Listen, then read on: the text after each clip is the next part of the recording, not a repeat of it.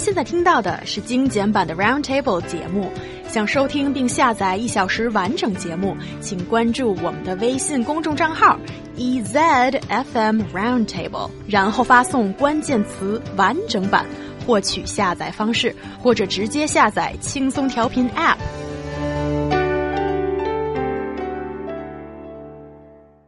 Health conscious consumers have a lot of new ways to work out these days, including using apps as a form of motivation.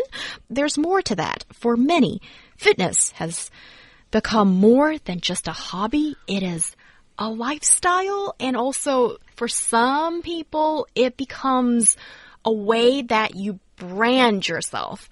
So, guys, tell me more about what's going on in the fitness industry right now. Yeah, no problem. Sorry, that was The my voice Arnold from a lumber Schwarzenegger. sexual. It, it's Yeah. not as good as It- no, last time. Not as good as last time. Um, okay, so according to Xinhua's new news agency, spending um, basically the United States is spending a massive amount of money on 3.4 trillion dollars on healthy equipment and the fitness economy. Okay, it's it's the booming industry there, and it seems like companies here in China, like Alibaba Group Holding Ltd, are uh, making some future investments for this happening in China with Alibaba Health.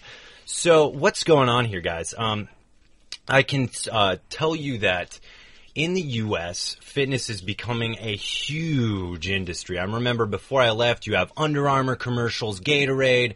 Uh, fitness is a huge part of our culture, and I think you know we used to be the fattest country in the world, and I think now because of this influence and this huge industry we have going on in the U.S., that's all changing. Um, but it seems like it could be changing here in China as well, right? Yeah, definitely. And a lot of people do actually take advantage of this trend here in China. A lot of individuals who even set up their own business. So not only the big giants like Alibaba is doing that, a lot of individuals are doing that as well because they know what they have been investing in. They know um, how to invest in this particular field. So I got on one example. I don't want to publicize his name, but he's doing something amazing.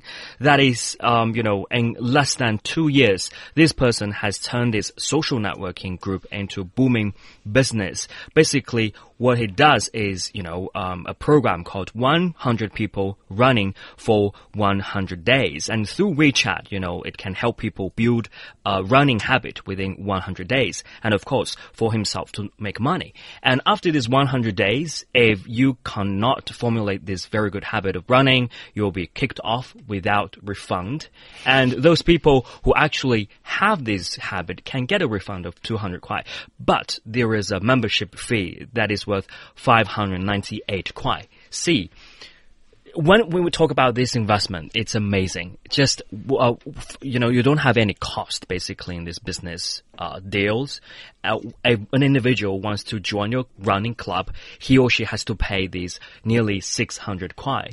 And according to the research, 67% of the people cannot just sustain um, running themselves, and this person just got this uh, humongous amount of money. For me, this sounds like almost someone's holding a carrot in front of you and telling you, to, like, and you're running for the carrot trying to get it, but it's on a stick, on a string, and it's hanging in front of you. For me, I've always thought, you know, you have to find a way to make exercise relevant to you. And that's different for so many people.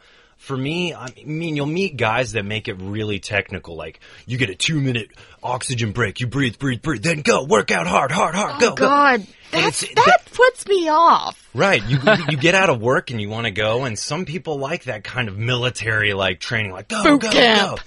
But for me, it's more about I really love music. Uh, I, So when I'm in there, I'm on my Spotify, I'm jamming out, and uh, at the same time, I'm taking my time with these equipment. But for me, it's that feeling of when you really exerting your body and you're. It's almost like uh, it's it's like a drug for me. It just feels really good. And my self confidence goes sky high when I do it. That's really interesting. Since we're talking about personal experience, then why don't we just dive further into it? I want to ask you guys, what's up with this mind and body part here? That it's kind of quasi religious. It's even kind of culty for some people. That what are people getting out of this? Right. It's so I feel like there's countless examples of mind over matter. I mean, uh, if I'm pronouncing it wrong, please correct me. But in the U.S., the Shaolin Temple is super famous because of pop culture, uh, kung fu, and Hollywood. But still, the history and whatnot that happens there. It's basically these guys do incredible things with just some what sounds like uh, focus. And I think, you know, there's so many examples of people who don't have a leg but do Olympic running and your sometimes your body will tell you no. And many times when you're running, you'll get that feeling. But what's really cool about the gym, and I feel like in the future we'll know more of how it builds so many things in your in your mind. But when you tell your your body like, "Hey, calm down. Like we're gonna do this. We can achieve our goal." And even when your body's complaining, you still go, you still do it. That's mind over matter.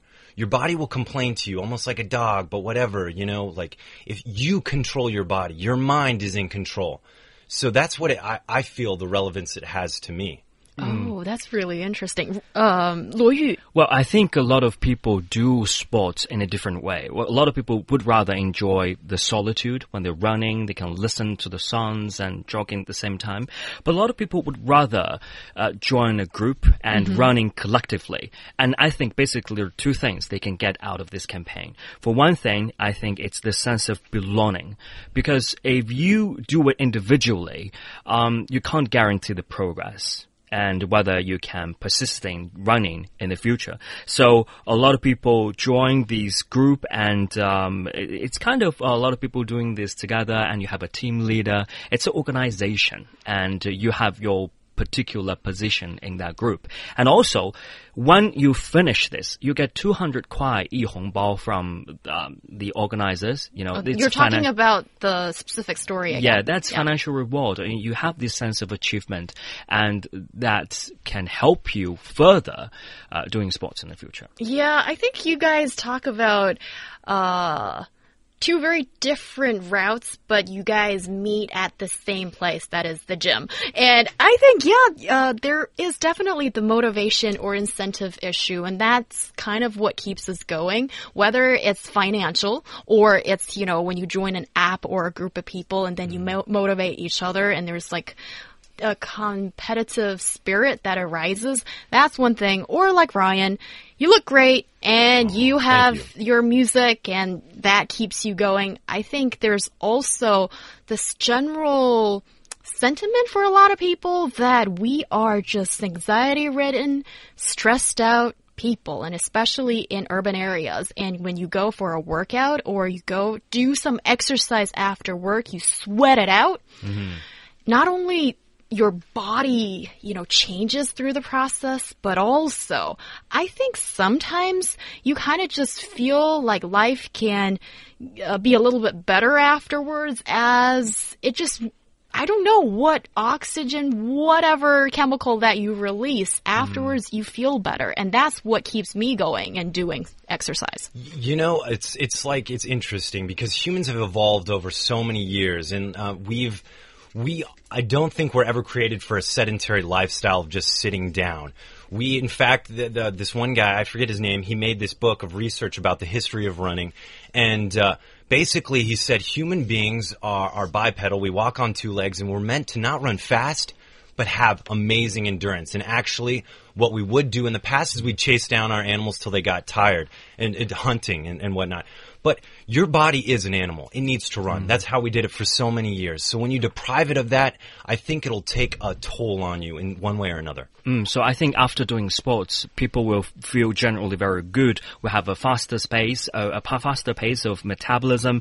At the same time, you feel refreshed, revitalized. You're more robust and energetic. Yes, and this morning when I was checking out my abs as I was putting on my right before I was putting on my clothes look at those lines. I felt Super good. Hot. Super hot. Yeah. Yeah. So not just the experience, but also the results. It's super. That's all I'm going to say about my body today.